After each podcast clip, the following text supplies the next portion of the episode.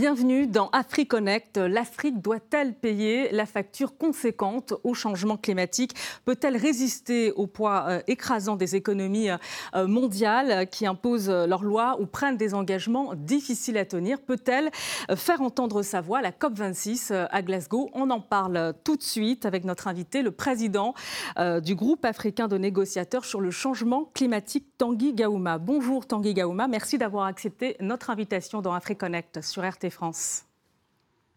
Bonjour et merci euh, beaucoup d'avoir invité l'Afrique à pouvoir s'exprimer sur cette importante question. Euh, d'abord, euh, comment vous réagissez à un rapport dévoilé le 21 octobre par Greenpeace et la BBC, révélant que des États ont tenté de faire pression sur le rapport du GIEC, le groupe d'experts intergouvernemental sur le climat, sont pointés notamment l'Arabie saoudite qui craint l'abandon des énergies fossiles ou encore l'Australie, la fermeture de centrales à charbon alors, il faut dire que ça fait partie du, jeu normal des nations dans l'exercice que nous menons contre les changements climatiques. Les changements climatiques sont très lourds et ne peuvent être parachutés. C'est une question quasiment de vie ou de mort pour des continents comme l'Afrique, mais c'est une question de développement économique pour des pays occidentalisés ou des pays qui dépendent des ressources fossiles. Donc évidemment, on doit faire attention aux mesures qui sont prises, mais en aucun cas on ne doit changer la vérité parce que nous n'avons maintenant que 10 ans pour prendre les actions nécessaires. Et si nous ne les prenons pas maintenant, il sera impossible pour nous de faire face à ce qui va arriver demain. Donc euh, l'Afrique ne cautionne pas, euh, n'approuve pas euh, toute manipulation qui peut être faite envers ces données. Aujourd'hui, le dernier rapport à IPCC a prouvé clairement que ce sont les humains qui sont responsables des changements climatiques et que nous avons dix ans pour remédier définitivement à ce qui s'est passé. Donc, nous devons être responsables, c'est notre part à nous l'Afrique. Nous acceptons par solidarité euh, de partager les efforts que font les autres pays, les pays responsables, mais nous ne sommes pas responsables et nous ne pouvons encourager euh, des comportements irresponsables.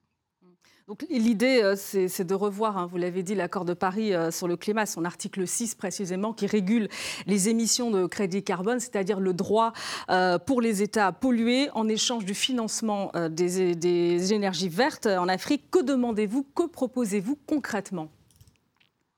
Alors, pour l'Afrique, nous sommes à un niveau différent de développement. Lorsque, par exemple, en Afrique, on nous parle d'énergie propre pour les véhicules, euh, en Afrique, il faut savoir qu'un tiers du continent n'est pas connecté à l'électricité. Euh, la moitié de la population n'a pas accès à des véhicules. Donc pour nous, en Afrique, lorsqu'on nous parle de marché carbone, pour nous, c'est pour sortir de la pauvreté, c'est pour accéder par exemple à une autosuffisance alimentaire dans les pays où c'est nécessaire, c'est pour faire face, comme j'ai dit tout à l'heure, à la résilience euh, aux conséquences des changements climatiques. Donc les enjeux sont totalement différents.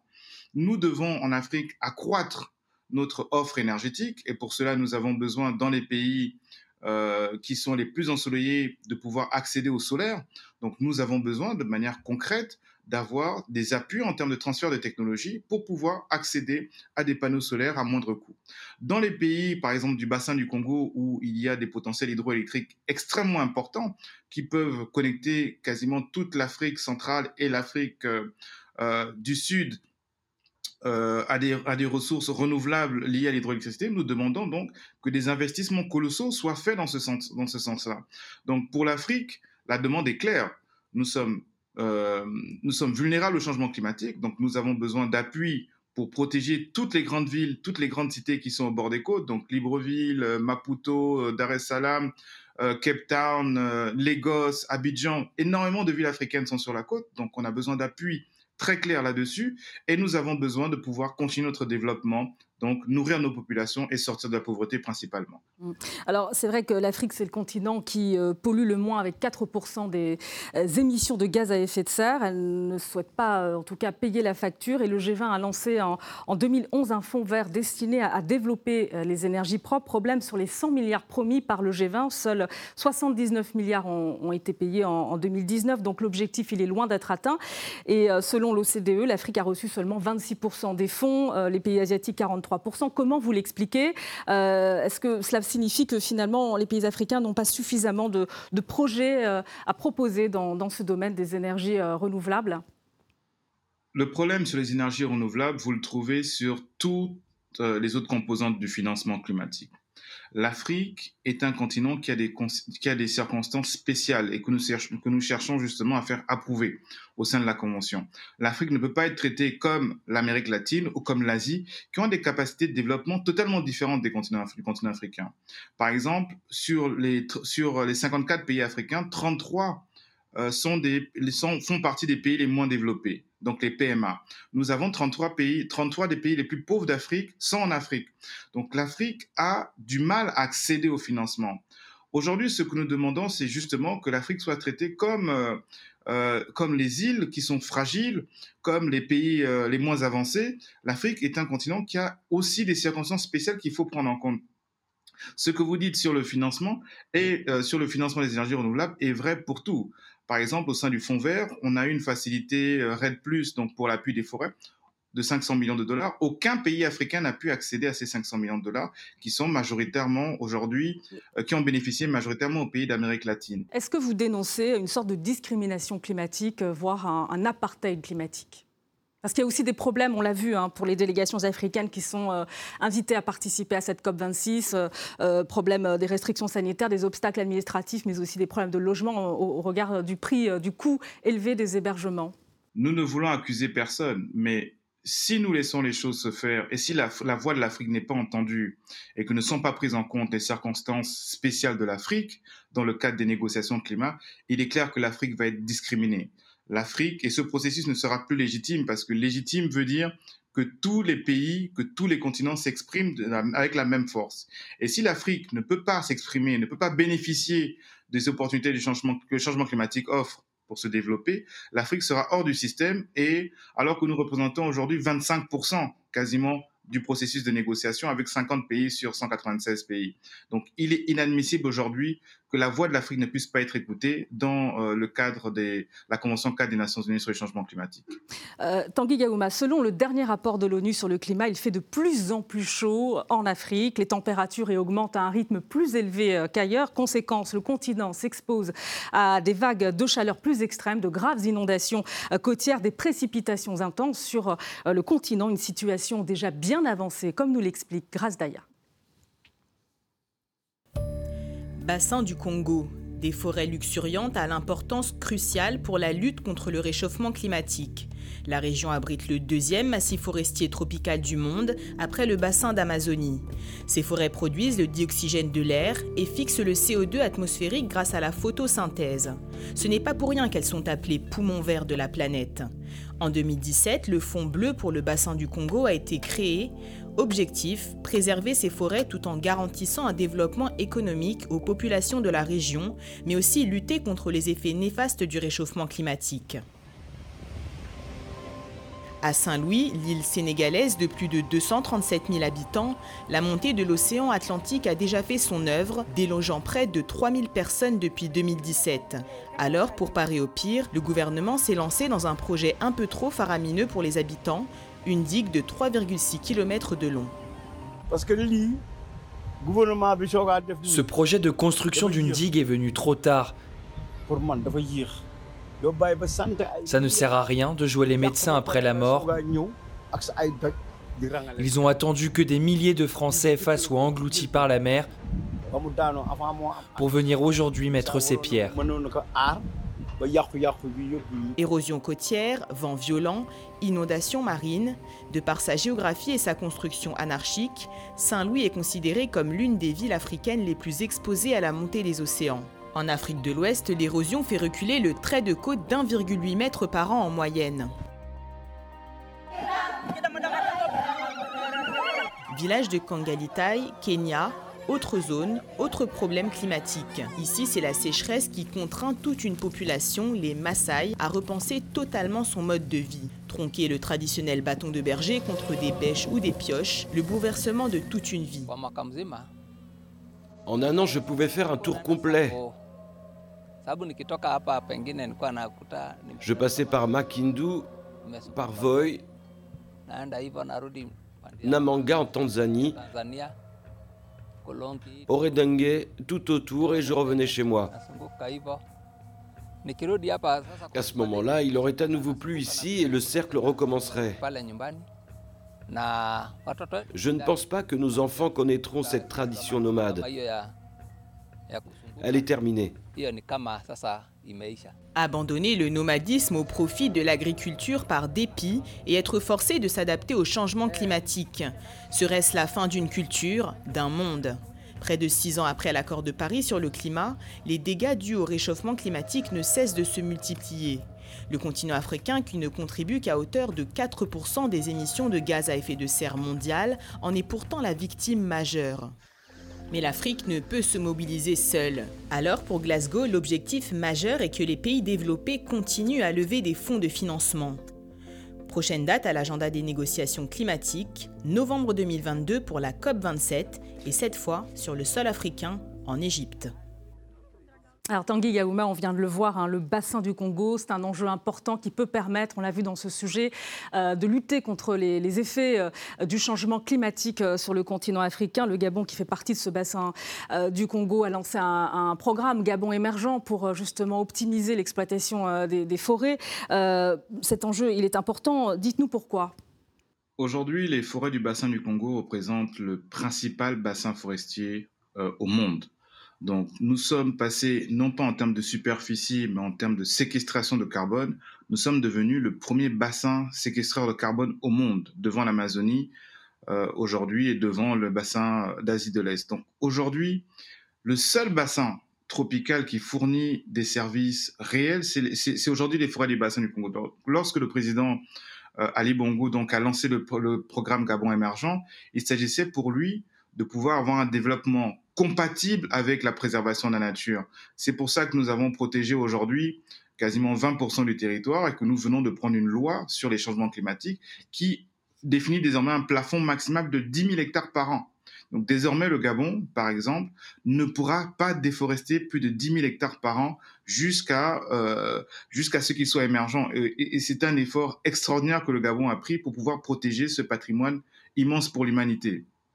Tanguy Yaouma, on va marquer euh, une courte pause et on se retrouve euh, tout de suite après. Rester avec nous euh, sur RT France dans AfriConnect.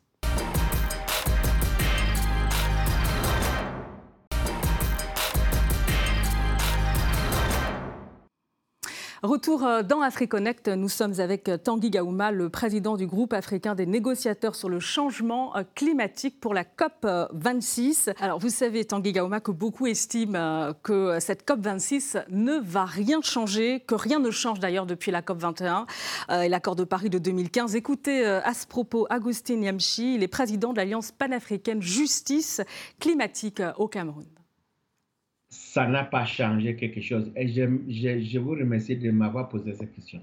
Vous le savez très bien que en, arrivant à Paris en 2015, l'Afrique en général avait des projets, des initiatives. Certains pays européens, je ne vais pas citer les noms, vous connaissez très bien ce que je suis en train de dire, ont supporté l'élite politique africaine pour arracher cette initiative, qui était une, initiative populaire en Afrique, discutée sur le terrain avec le peuple africain. Mais à la fin, où en sommes-nous avec cette initiative? C'est pourtant les déclarations euh, euh, euh qu'on on est souvent, à la fin, rien n'arrive chez nous. Sur le financement climatique, est-ce que le Cameroun a eu beaucoup d'argent? Zéro. On n'a pas encore eu. Ça ne veut pas dire que nous n'avons pas de projets. On pour les projets, on en a assez. Mais les conditions et tout ça sont souvent difficiles. Mais je pose la question de savoir qui a créé ces problèmes? C'est les pays développés qui ont créé ces problèmes. On sait. Est-ce que les pays en voie de développement qui souffrent de ces problèmes doivent faire la mendicité pour avoir cet argent? Ça revient à nous comme droit, parce que ce n'est pas nous qui avons causé ces problèmes. Tanguy Yaouma, alors euh, c'est vrai, la problématique de ces grandes messes, est-ce que c'est utile euh, ou pas au final? Ces grandes messes, euh, comme vous, comme vous les appelez, sont extrêmement utiles parce que c'est ça le processus multilatéral. Et les changements climatiques ne peuvent pas être réglés dans le cadre des relations bilatérales. Donc nous sommes obligés de nous rencontrer et de discuter ensemble.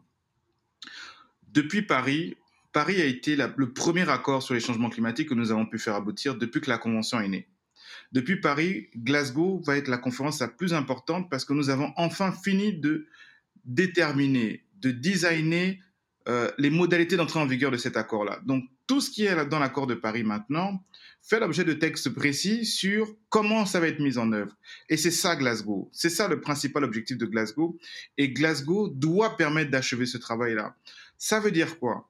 Que nous allons partir de Paris, qui était la négociation, à maintenant une nouvelle période où on est maintenant entré en action. On n'est plus en train de négocier, on va entrer en action. Donc, les prochaines COP vont être pour rendre compte. Les prochaines COP vont être pour élever l'ambition. À partir de 2022, c'est fini. On n'est plus dans des COP où on négocie. On est dans des COP où on rend compte de tout ce qu'on a fait.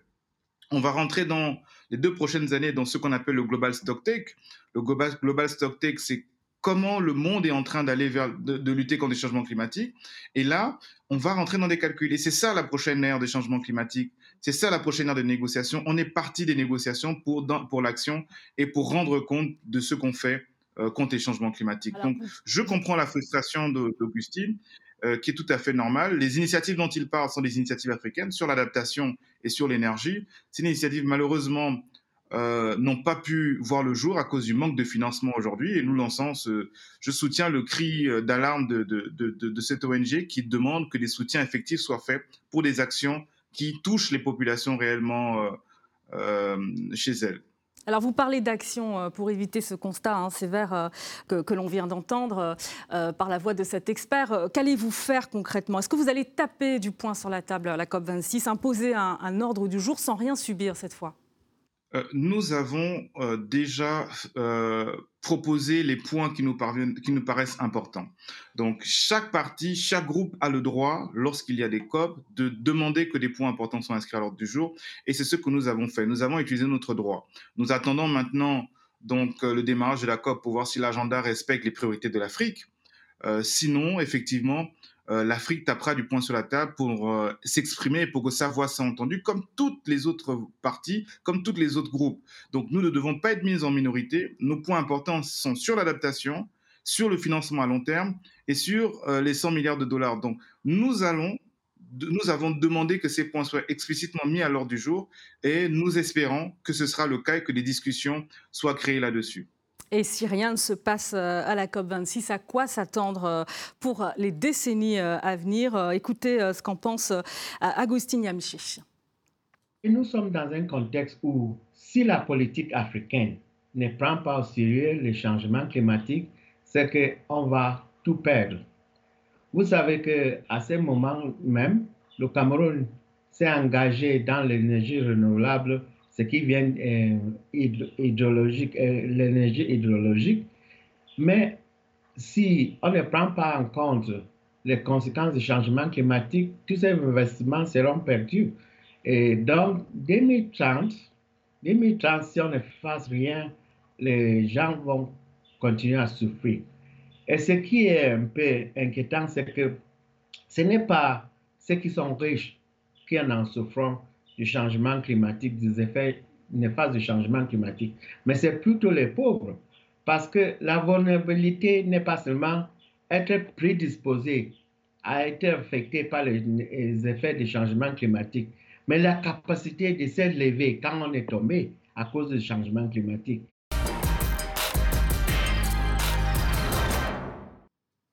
Tanguy Gaouma, vous partagez euh, l'avis de, cet expert. À quoi il faut s'attendre euh, euh, à l'horizon 2030 et au-delà si rien n'est décidé concrètement à la COP26 Alors, le cas de l'Afrique est particulier parce que, comme l'a répété encore l'expert avant moi, nous ne sommes pas responsables de la situation. Le dernier rapport du GIEC nous dit clairement qu'aujourd'hui, nous avons déjà, depuis 1850, nous avons augmenté de 1,1 degré la température et c'est à cause de l'homme. Si nous atteignons, le seuil est de 1,5 degré. Aujourd'hui, toutes les NDC qui ont été publiées nous montrent qu'on va sur des seuils de plutôt 3 degrés. Donc, et ils préviennent, si on dépasse ce seuil de 1,5 degré, les catastrophes vont être exagérées et euh, la chaleur ressentie va, va nuire à la pluviométrie et accroître les sécheresses. il faut déjà savoir que l'Afrique est le continent le plus chaud monde.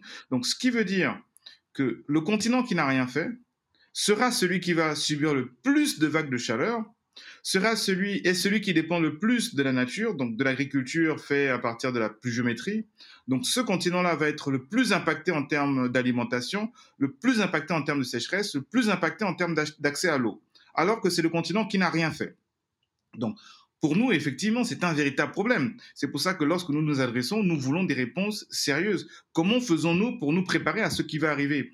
Les 100 milliards de dollars qui sont promis ne sont pas des 100 milliards de dollars pour euh, assurer notre développement économique. C'est 100 milliards de dollars pour pouvoir euh, pallier, pour pouvoir financer les mesures de protection contre les effets néfastes des changements climatiques. Et c'est pour ça que nous parlons euh, souvent de, de cris d'alarme parce que les continents qui sont les, plus responsables sont souvent ceux qui auront le moins d'effets.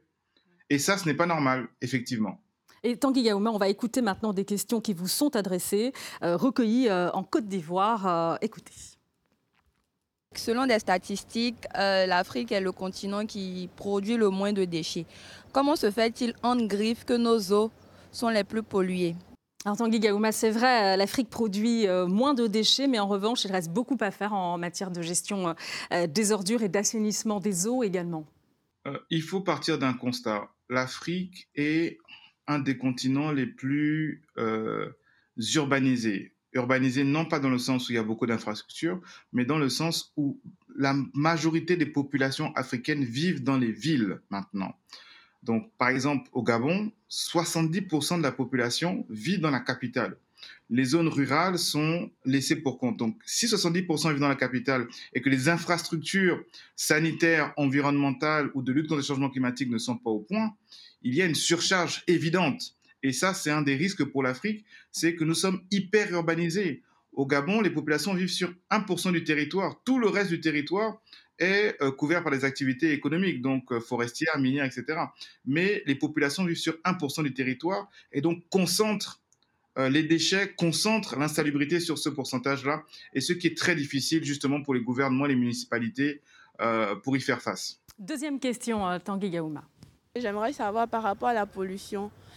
par exemple, ici au Côte d'Ivoire, il y a des des caniveaux qui sont tout le temps bouchés. Donc j'aimerais savoir ce qu'on pouvait faire ou bien quels quel moyens qu'on pourrait utiliser pour sensibiliser la population ivoirienne par rapport aux ordures qu'on trouve dans les caniveaux. Tanguy Gaouma alors, ça, ça rejoint donc la question précédente sur l'urbanisation. Aujourd'hui, il faut savoir que l'Afrique euh, ne bénéficie pas des infrastructures nécessaires pour lutter contre ce genre de contre son urbanisation. Aujourd'hui, nous devons avoir des programmes pour nos bassins versants, pour avoir des bassins versants qui permettent justement de contenir les déchets qui sont mis dedans.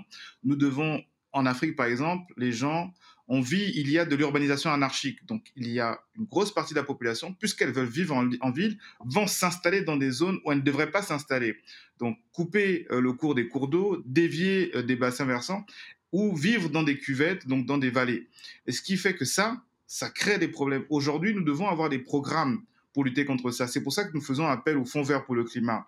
Mais à chaque fois que nous faisons des programmes, euh, par exemple d'assainissement de l'eau, au Fonds vert pour le climat, ces programmes sont refusés, soi-disant que ce soit des, sont des programmes euh, de développement économique et non pas des programmes de lutte contre les changements climatiques. Or, ces questions sont extrêmement liées. Comment veut-on se développer? Comment veut-on lutter contre les changements climatiques si on n'a pas l'urbanisation nécessaire? Donc, ça fait partie des grosses questions qu'on a. Nos programmes que nous proposons en financement sont très souvent jugés des programmes d'infrastructure, donc des programmes de développement économique et non pas de lutte contre les changements climatiques. Troisième et dernière question. Pourquoi, malgré euh, tous les alertes qu'on peut constater à travers le climat, euh, la pollution et la pénurie qu'on voit, tous ces dégâts environnementaux qu'on a pu constater, qui sont liés au réchauffement climatique, pourquoi malgré tout ça, on n'arrive pas à prendre des décisions qui vont nous emmener à réagir de manière efficace pour, euh, on va dire, freiner euh, ce fléau-là qui, si on ne le fait pas, mettra tout le monde dans le pétrin. Sur l'action euh, des, politiques Tanguy Yaouma et j'ajouterais également, est-ce que les délégations africaines vont parler d'une même voix à la COP26 Alors, cette dernière question est, essentielle pour comprendre pourquoi l'Afrique se bat dans le cadre des changements climatiques et dans le cadre des COP. Les changements climatiques demandent trois choses. La première, c'est de disposer des données nous permettant de qualifier un événement, un incident, une perturbation météorologique, par exemple, comme étant du changement climatique. Et l'Afrique ne dispose pas de suffisamment de données, de suffisamment d'instruments là-dessus. La deuxième chose est de, bénéficier euh, d'outils de planification. On a vu tout à l'heure les problèmes liés à euh, une urbanisation anarchique. Aujourd'hui, l'Afrique euh, devrait se doter, tous les pays africains devraient se doter au moins d'un plan national d'adaptation. Donc, pour savoir quelle va être la planification que je dois faire contre le changement climatique, malheureusement, aujourd'hui, seulement six pays africains sur les 54 pays africains ont pu réaliser cet exercice-là et le publier. Donc, on n'a pas de planification en termes d'adaptation. Donc, on ne sait pas vraiment ce qui va nous arriver et on ne sait pas quelles sont les mesures qu'il faut prendre pour ça parce que l'appui que nous avons est insuffisant. Et nos économies étant des économies qui tendent à devenir émergentes, il y a peu d'argent que nous pouvons investir vers ces études-là qui ne sont pas de notre responsabilité. Les gouvernements mettent l'accent sur des projets de développement, des projets sociaux ou des projets euh, de santé. Et très peu d'argent, effectivement, pour l'instant, dans les projets euh, contre les changements climatiques qui sont du ressort de la communauté internationale. Donc oui, l'Afrique va parler d'une même voix parce que nos problèmes sont les mêmes. Nous sommes réunis en ce moment à Glasgow pour préparer justement notre position. Euh, depuis deux jours déjà, nous avons euh, tenu euh, des réunions intenses et nous sommes prêts pour démarrer la semaine prochaine avec encore 4-5 jours de réunion cette semaine pour pouvoir parler d'une seule et même voix durant cette COP qui va être, c'est vrai, une partie technique, mais extrêmement politique, avec toute une semaine qui sera au niveau ministériel et pour lesquelles les grandes questions vont être réglées à ce niveau-là et où l'Afrique parlera d'une seule et même voix. Merci beaucoup à vous, euh, Tanguy Gaouma, euh, et bonne chance euh, à Glasgow. Retrouvez AfriConnect sur nos réseaux sociaux et en replay sur rtfrance.tv. Merci à, toutes les équipes du MAG et Technique pour la préparation de cette émission. Merci de votre attention et à très bientôt dans AfriConnect sur RT France.